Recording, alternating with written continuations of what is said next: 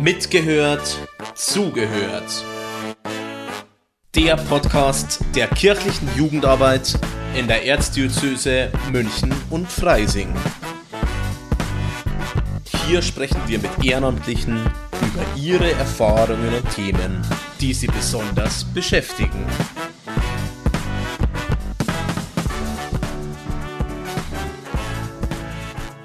Hallo, ich bin Hedwig aus der Base Palafo und bin Jugendreferentin. Und ich habe mich schon ein bisschen länger gefragt, wohin eigentlich die Reise der katholischen Kirche geht. Früher als Ehrenamtliche und Jugendliche, heute als Erwachsene und Mitarbeitende in der Kirche.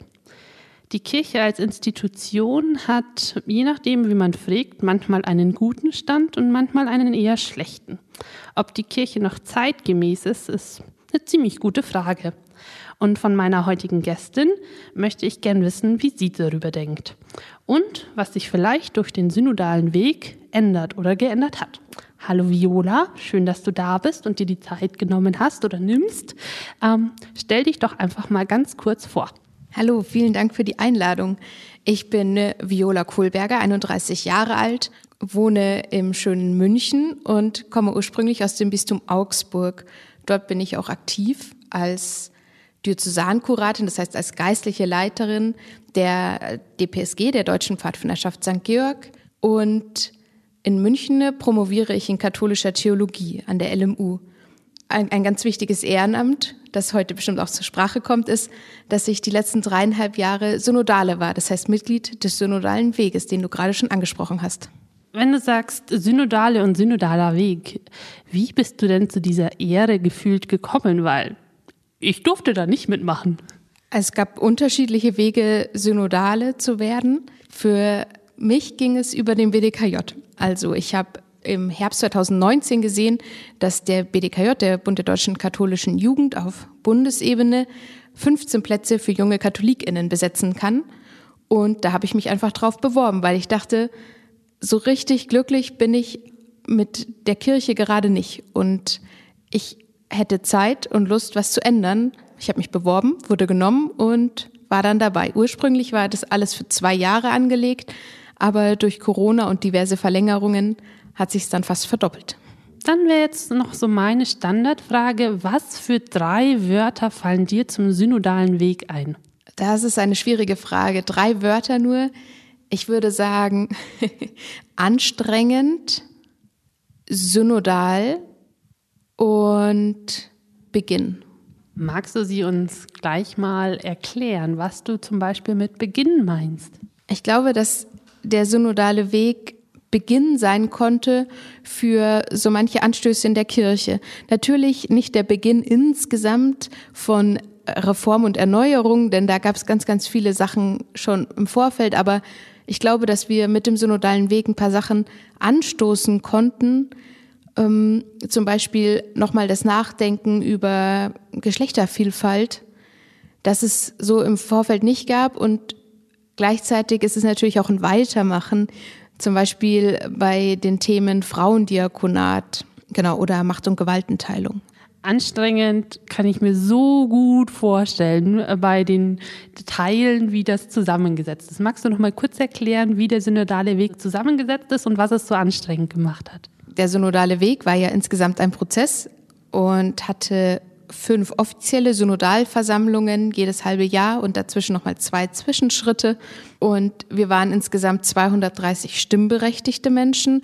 Und dann kamen nochmal, ich weiß nicht, so ein paar Handvoll beratende Menschen dazu und wir alle waren Teil der Synodalversammlung. Dazu kamen dann auch noch BeobachterInnen, zum Beispiel aus anderen Kirchen oder aus dem Ausland, also aus den katholischen Kirchen im Ausland.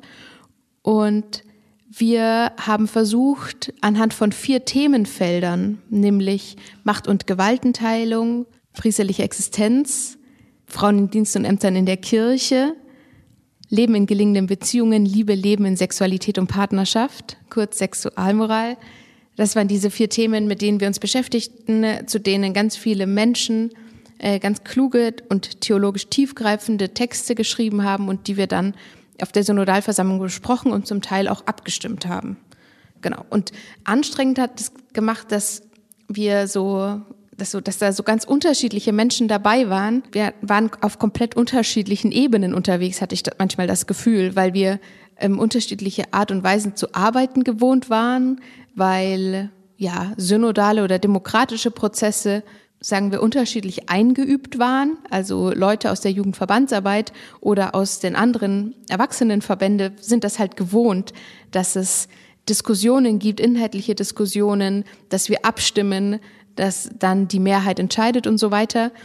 Und ähm, gerade würde ich sagen, für einige geweihte Menschen, geweihte Männer, war es schwieriger, weil sie, egal ob sie ähm, als Priester oder als Bischof arbeiten, gewohnt sind, dass sie das letzte Wort haben. Und da mussten sie sich dann so ein bisschen äh, zusammenreißen, sag ich mal. Und das hat das insgesamt so anstrengend gemacht. Also, dass wir so viele Themen hatten, viele unterschiedliche Menschen, die da mit unterschiedlicher Energie auch dabei waren. Es war aber auch sehr spannend und ähm, lehrreich. Also ich habe unglaublich viel gelernt über Prozesse und darüber, wie Menschen zusammenarbeiten. Das hört sich sehr spannend an, um ehrlich zu sein. Und dann hätte ich noch den letzten Begriff äh, synodal gern erklärt. Genau, synodal, synodos, gemeinsamer Weg. Also das heißt, wir sind irgendwie gemeinsam unterwegs.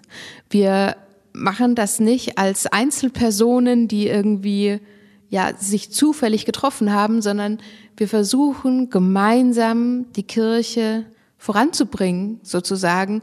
Und hm, das ist auch ein bisschen schwierig, weil dieses Synodal oder Synodalität gar nicht so ganz klar umrissen ist. Also was verstehen da die unterschiedlichen Menschen drunter? Ich verstehe darunter ein gemeinsames Vorangehen, ein gemeinsames Beraten und ein gemeinsames Entscheiden. Es gibt aber auch einige Bischöfe und ich meine, dass auch Papst Franziskus dieser Meinung ist, dass es eher um ein gemeinsames Beraten und ein alleiniges Entscheiden geht.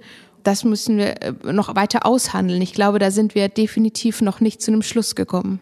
Wenn du sagst, da braucht es weitere Aushandlung und da ist noch gar nicht Schluss, ähm, wie wird es weitergehen oder geht es weiter? Wir haben festgestellt, so als Synodale sage ich jetzt mal, dass es total viel Sinn macht, gemeinsam Entscheidungen zu treffen. Ich weiß nicht, ob jeder Bischof das unterschreiben würde, aber ähm, es kommt einfach mehr bei rum, wenn nicht eine Person alleine entscheidet, sondern wenn man das gemeinsam macht. Wir kennen das ja auch aus der Jugendarbeit. Auch da werden, versuchen wir möglichst viele Sachen gemeinsam zu entscheiden. Klar, am Ende muss es eine Person oder eine kleine Gruppe verantworten, aber dieser partizipative Prozess ist total wichtig. Und deshalb haben wir einen Beschluss gefasst zu einem sogenannten synodalen Rat. Das heißt, das ist so ein Gremium wie der synodale Weg auf Bundesebene, wo ab 2026 geweihte Männer und nicht geweihte Menschen zusammen Entscheidungen für die katholische Kirche treffen sollen. Und um das vorzubereiten, gibt es einen sogenannten synodalen Ausschuss, ganz schön viel synodal, das weiß ich. Und dieser synodale Ausschuss besteht aus 74 Menschen, darunter 27 Diözesanbischöfe, 27 Leute aus dem ZDK, dem Zentralkomitee der deutschen Katholikinnen, so dem ja, höchsten Leihinnengremium in der katholischen Kirche in Deutschland und 20 weiteren Gewählten. Und die bereiten das eben vor und überlegen sich, wie man das machen kann. Das soll es dann auch auf äh, Pfarrei- und Diözesanebene geben. Ich sag mal soll, weil wir den Beschluss dazu leider nicht getroffen haben, sondern vertagt haben in eben diesen synodalen Ausschuss, den ich gerade beschrieben habe. Und ich glaube, ihr könnt euch das am besten vorstellen, wenn ihr euch, ja, wenn ihr an den Pfarrgemeinderat denkt und der Pfarrgemeinderat hat dann wirklich was zu sagen. Also es gibt keinen Pfarrer mehr, der ein Veto einlegen kann, sondern der Pfarrgemeinderat berät nicht nur darüber, welche Kuchen es gibt am Pfarrfest, sondern auch, wo wollen wir hin und wie verstehen wir Kirche zum Beispiel für uns und wie wollen wir unser Pfarreileben auch ganz aktiv gestalten. Okay, das hört sich so ein kleines Stück weit revolutionär an, wenn das, wenn das so kommt, weil dann haben ja, nicht geweihte Menschen, Ehrenamtliche, die gewählt sind, in der Kirche was zu sagen, und zwar dort, wo sie vor Ort sind. Ähm, das ist gerade ein sehr schöner Gedanke, zumindest in meinem Kopf. Ja, ich finde das auch sehr gut und ich hoffe, dass das auch so kommen wird. und das nicht eine Vision bleibt, weil wenn wir ganz ehrlich sind, gibt es viele ja, geweihte Männer, viele Men Männer, die an der Macht sind, die da ein bisschen Angst vor haben und mit allen Mitteln versuchen, das zu verhindern. Ich glaube, aus einer Angst heraus eben Macht zu verlieren. Aber auch da kann ich nur sagen, wir wissen, dass diese geteilte Verantwortung die Autorität auch nochmal stärken kann.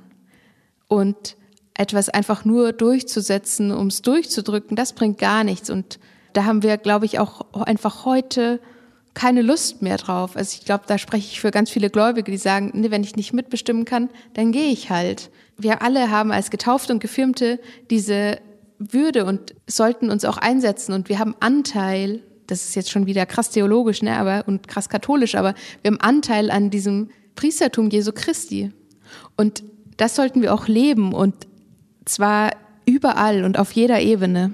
Du hast vorhin die vier Hauptbereiche äh, genannt. Gibt es zu jedem Hauptargumentationsfeld äh, auch ein Ergebnis, wo du sagst, hey, das ist was Gutes? Oder sagst du, mm, das eine oder andere war richtig doof, dass es nicht geklappt hat? Ähm, was waren denn so deine Highlights und deine Lowlights zu diesem Ganzen?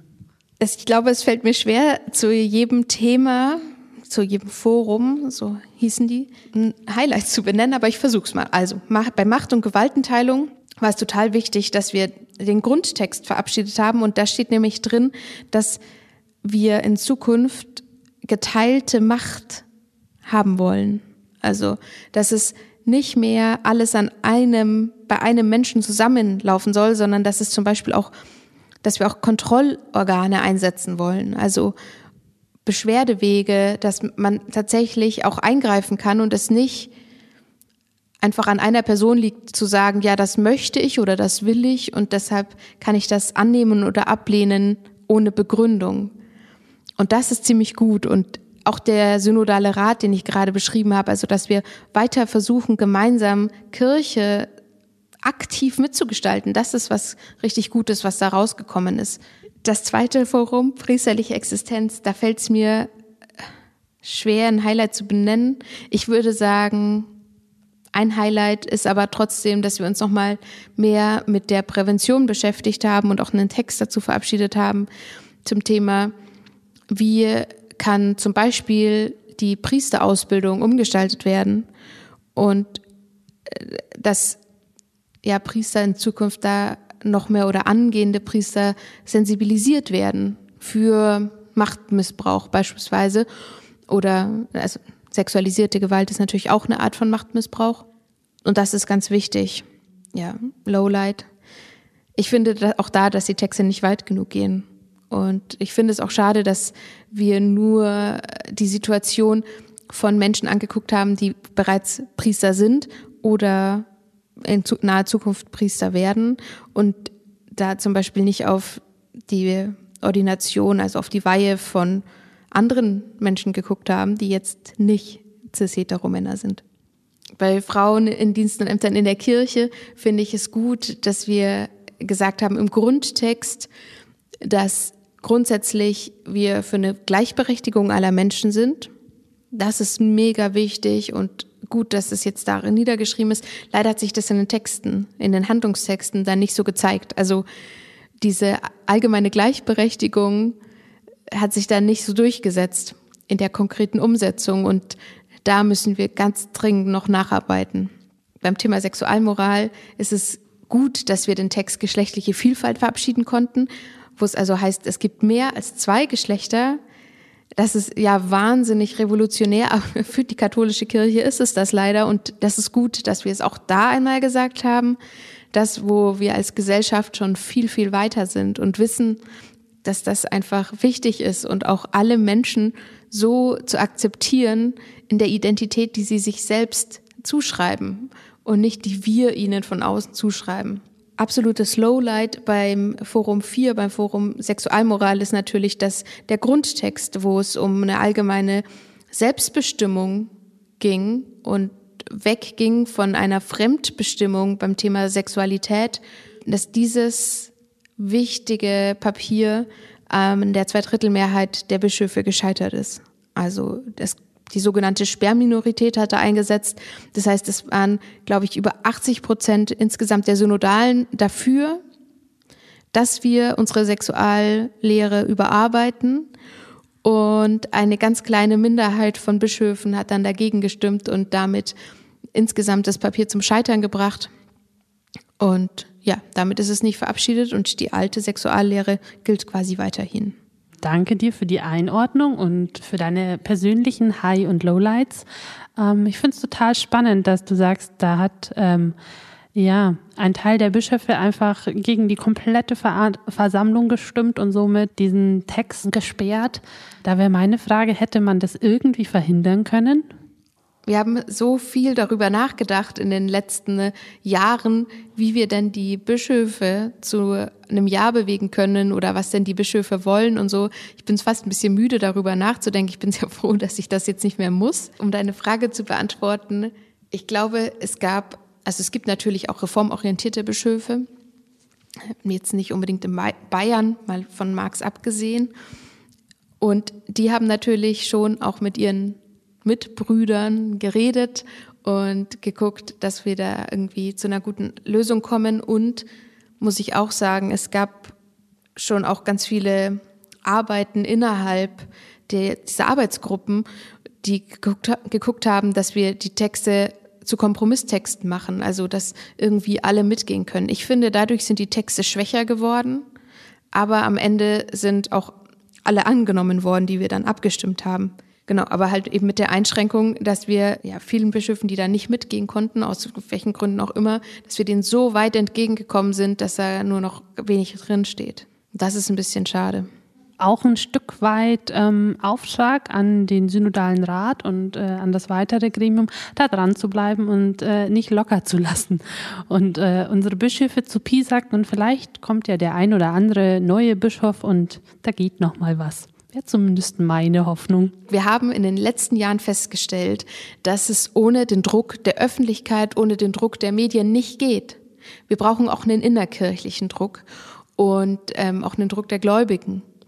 Und jetzt möchte ich noch mal, jetzt sind wir schon fast am Ende, ne, aber äh, ganz wichtig und ursächlich für den synodalen Weg war ja die MHG-Studie, also die sogenannte Missbrauchsstudie, die 2018 veröffentlicht wurde und die besagt hat, dass die Faktoren für Missbrauch systemisch sind. Das heißt, das System der katholischen Kirche, so wie es jetzt gerade ist, fördert Missbrauch. Und dagegen müssen wir arbeiten. So, das darf nicht sein. Im besten Fall sollte das System, sollten die Menschen in dem System Kirche Missbrauch verhindern. Da hat der synodale Weg ganz viel dazu gearbeitet und dahingehend wurden auch die ganzen Texte geschrieben und so. Und wir müssen die Sachen jetzt umsetzen. Das bedeutet auch insgesamt, dass in den Vereinen einfach und in den Verbänden und in den Gemeinden und Gemeinschaften und wo auch immer wir zusammenkommen, um unseren Glauben zu leben, dass wir da auch ansetzen müssen und einfach gucken, so was tut uns gut und wie können wir auch einen möglichst sicheren Ort schaffen für alle Menschen, die bei uns sind, also für die Kinder und Jugendlichen, aber natürlich auch für die Erwachsenen. Und wie können wir es schaffen, da wieder Kirche gut zu leben und eben diesen Missbrauchstaten möglichst einen Riegel vorzuschieben wir haben festgestellt in den letzten Jahren, also Missbrauch oder diese, also die Thematisierung in den Medien ist ja seit 2010 so ganz groß, ne? also seit 13 Jahren. Und da passiert ganz wenig, wenn wir diesen Druck nicht haben.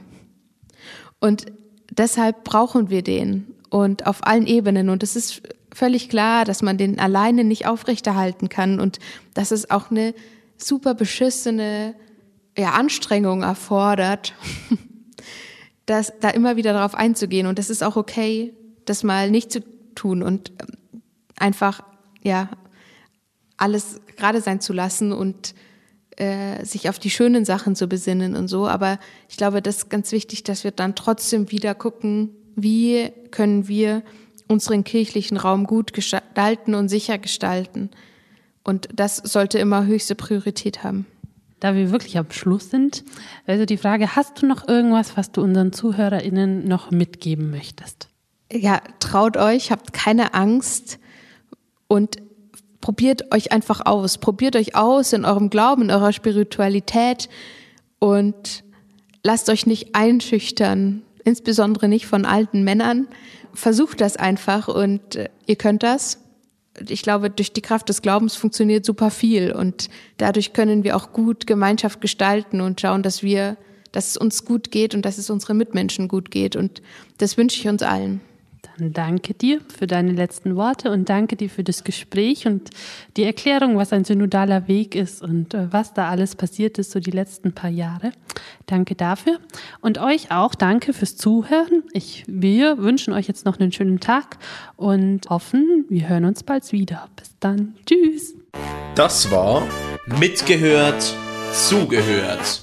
Der Podcast der kirchlichen Jugendarbeit in der Erzdiözese München und Freising.